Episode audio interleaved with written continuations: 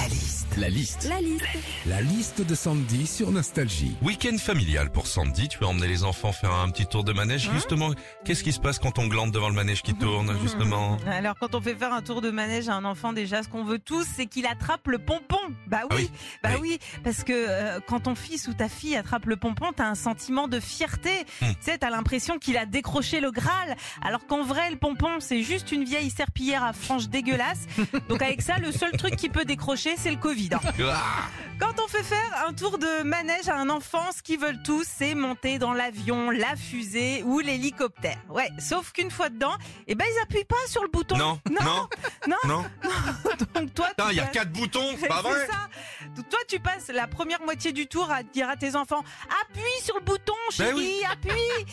Et quand il le trouve, il est tellement content qu'il laisse son doigt appuyer dessus. Et c'est là qu'arrive la deuxième moitié du tour, où cette fois tu dis tu es trop haut, lâche le bouton, chérie, lâche.